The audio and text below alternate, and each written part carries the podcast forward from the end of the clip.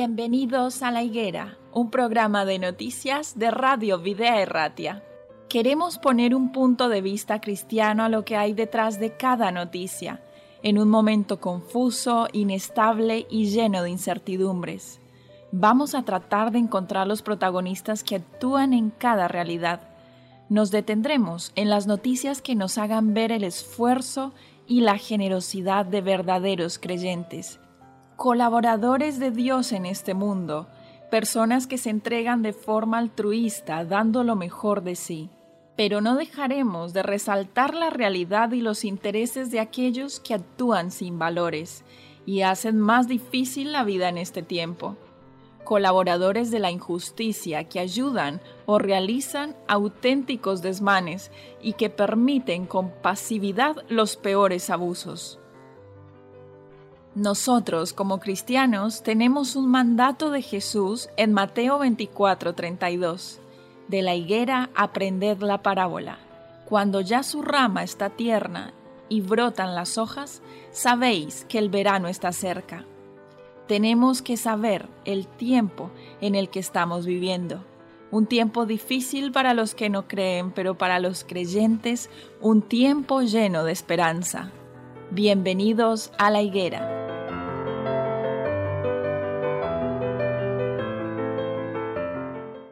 Kaiso amigos, bienvenidos una vez más a otra edición de La Higuera, un programa de noticias y actualidad en el cual trataremos los temas más importantes desde un enfoque cristiano.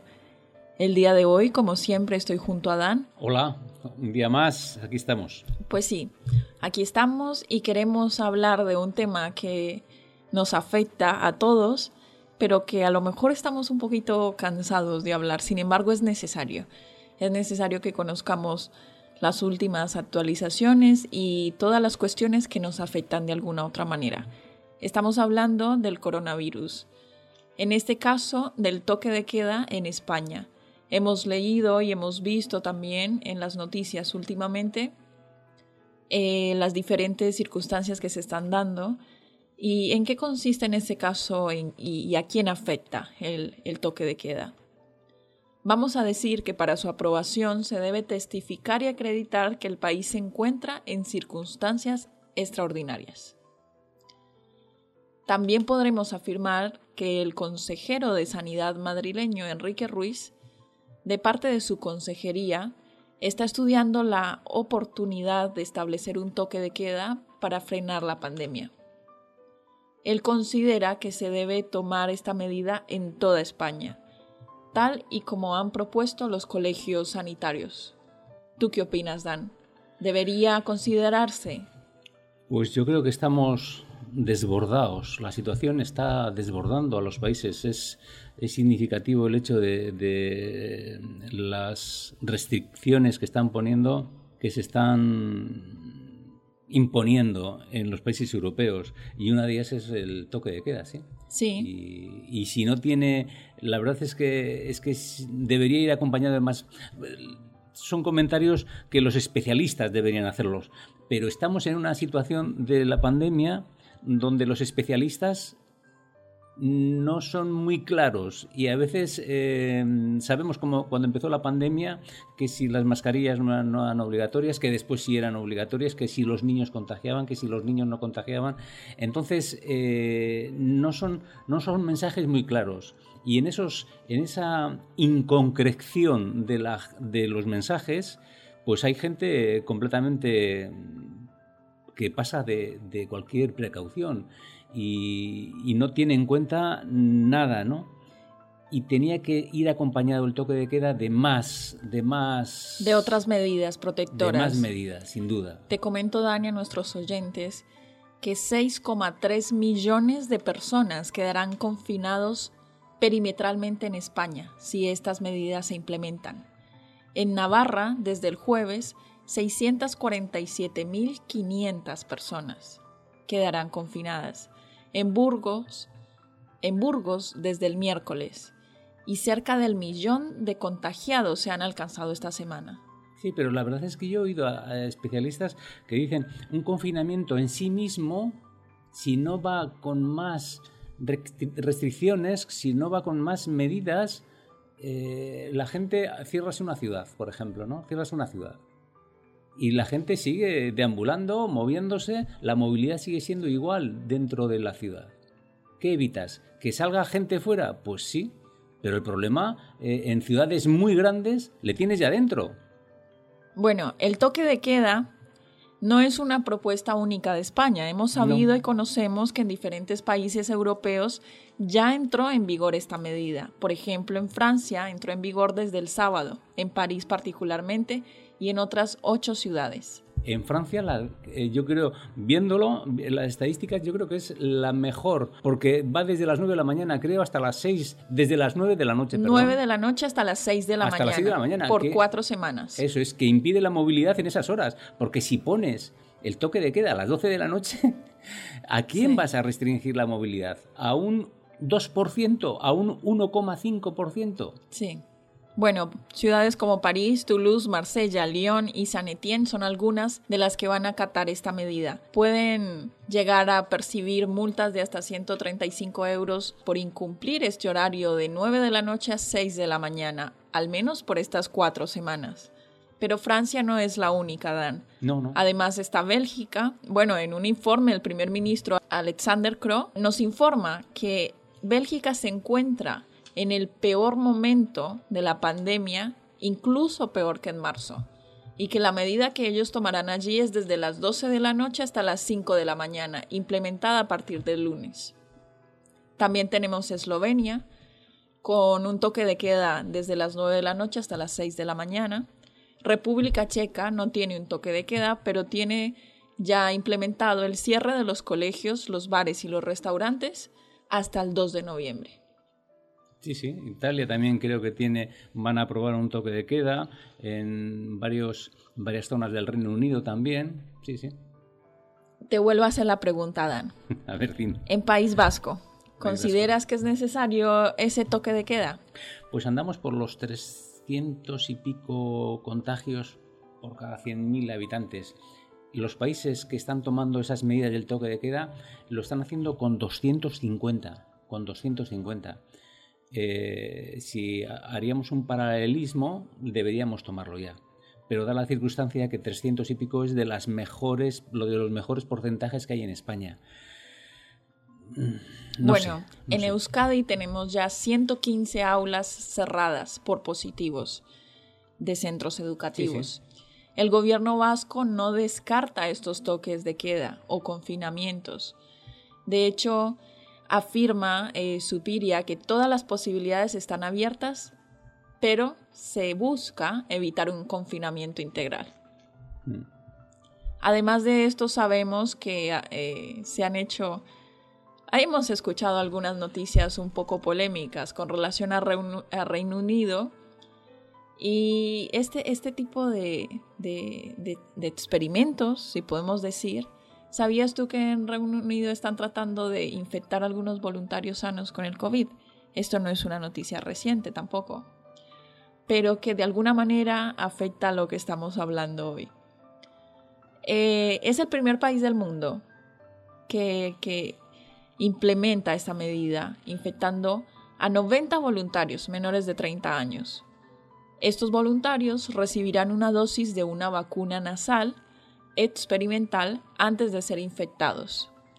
Cada uno va a recibir aproximadamente 4.000 euros por acceder a ser voluntarios a este experimento y van a recibir también un seguimiento hasta de un año. Pero es una. es, un. Es una prueba, es, un experimento médico. Sí. Para quieren probar esa vacuna que creo que va directamente a, Por las vías, respiratorias. Exactamente. Paralela a esta noticia, tenemos que España ha comprado 31,5 millones de dosis y que estas dosis llegarán aproximadamente desde diciembre, empezarán a llegar hasta junio. Costarán 2,90 euros, un precio por dosis no es, no es caro, no es caro. Deberían ser a costa del erario público porque es Bueno, un porcentaje de esta vacuna eh, va a ser cubierta, sí. Sí. Bueno, no sé, no sé, ahí te dejo la información. dejar la información. Sí, sí, bueno, sí. ahí la podemos dejar. La verdad es que estamos en una situación muy complicada, muy complicada, muy complicada. Yo cada vez veo, estaba hablando también un virólogo y decía que eh, de Juanes, que es el que en teoría tiene la máxima responsabil- responsabilidad en temas eh, de pandemias, ¿no? Y, decía que él ha visto otros virus que se hacen, que se van atenuando la, la, gravedad del virus se va atenuando en- con el paso del tiempo, ¿no? Y que también se van modificando para hacerse más expansivos o menos expansivos. Dice, y en este lo que hemos visto en estos 8 o 10 meses, decía él, ¿eh? es que eh, está modificándose para expandirse más rápido, pero la gravedad y la letalidad no la está modificando, no la está modificando, sigue con la misma gravedad, ¿no? Con el mismo con el mismo con la misma patología. Y, no sé, porque a partir de ahí todas las informaciones que nos llegan eh, esas informaciones cruzadas, literalmente cruzadas. Si dice la OMS una información, es rebatida por el país o por el que sea, ¿no? Eh, estamos en un momento difícil, difícil. Bueno, sí, es un momento difícil, pero también eh, no debemos dejar de reconocer que nuestros mismos sanitarios también nos están alertando de que la situación ahora no hace más que empeorar No hace más que empeorar, eso es. y que están preocupados, están alarmados, están asustados de la situación. Y que la sociedad está cansada, ¿eh? Está cansada. Sí, sí. Lo dije al principio, esta no es una noticia que se reciba con tanto agrado, pero que es necesario. Sin embargo, ¿qué, qué- qué podemos dejar nosotros de este lado? Las medidas que, que sabemos que tenemos que tomar y las seguiremos llevando. Hay un artículo de una, un artículo de opinión en el periódico que lo tengo grabado en la cabeza, ¿no? Hay que seguir pa'lante, literalmente, pa'lante. Sí, sí. Eh, hay que seguir pa'lante, ¿no? O sea, con, ese, con esa contracción, ¿no? Eh, hay que seguir para adelante. Y independientemente de lo que estemos pasando, tenemos que mirar el futuro porque no nos podemos dejar eh, influenciar por las circunstancias. Y, y eso es lo que tenemos que hacer. Eso es lo que tenemos que hacer en esta época. Eh, esperando que salga la vacuna y que hay cantidad de ensayos. También hay una, hay una empresa farmacéutica. Es verdad que las empresas farmacéuticas ahora están sacando a la luz avances que después no se corroboran en los experimentos, en las, en las fases de prueba, ¿no? Y Farmamar ha sacado, ha sacado un antitumoral que dicen que es muy efectivo, muy efectivo. Lo ponen así como muy efectivo, ¿no? Y se ha revalorizado el 3, casi el 300% las acciones de Farmamar. Y, y es un antitumoral el que, el que tiene. Dicen que podía ser el primer medicamento eh, específico para el COVID-19, ¿no? Veremos a ver. Esperemos que podamos ir dando buenas noticias en este sentido y que podamos vivir más tranquilos, ¿no? Mientras tanto, a nivel personal, considero que el toque de queda nocturno, al menos, no sería una mala idea para No, no. nosotros en estas circunstancias. No, no, no, no. Y, y con restricciones. Y además, eh, aunque económicamente eh, tenga efectos Ya no los buenos, hemos visto, ya los hemos visto y creo que si esto persi- persiste, serán peores. Así Sí. que mejor tomaron medidas ahora. Sí, sí, sí, sí. Yo creo que sí. Y, y el toque de queda, sí. Y yo sí tendría que. Si, si sale a referéndum, que no eso son boadas, ¿no? Pero si habría que votar, yo pondría desde las 9 de la noche hasta las 6 de la mañana. Sí. De las 9 de la noche, para que evite eh, esa movilidad que hay en esas horas. Porque si lo ponen a las 12 de la noche, va a ser muy minoritario el efecto. Bueno, pues quiero cerrar esta noticia con un texto bíblico para todos nuestros oyentes, a modo de dedicatoria. ¿Qué te parece, Dan? Se encuentra en Isaías 41:10, dice, no temas que estoy contigo, no te angusties que soy tu Dios, te doy fuerza y voy a ayudarte, te sostendré con mi diestra salvadora. ¿Qué te parece? Pues bien, eh, reconfortante. Muy reconfortante. Pues muy bien, hemos llegado al final de, de nuestras noticias el día de hoy. Espero hayan estado a gusto, a pesar de que hemos informado eh, lo que hay que informar.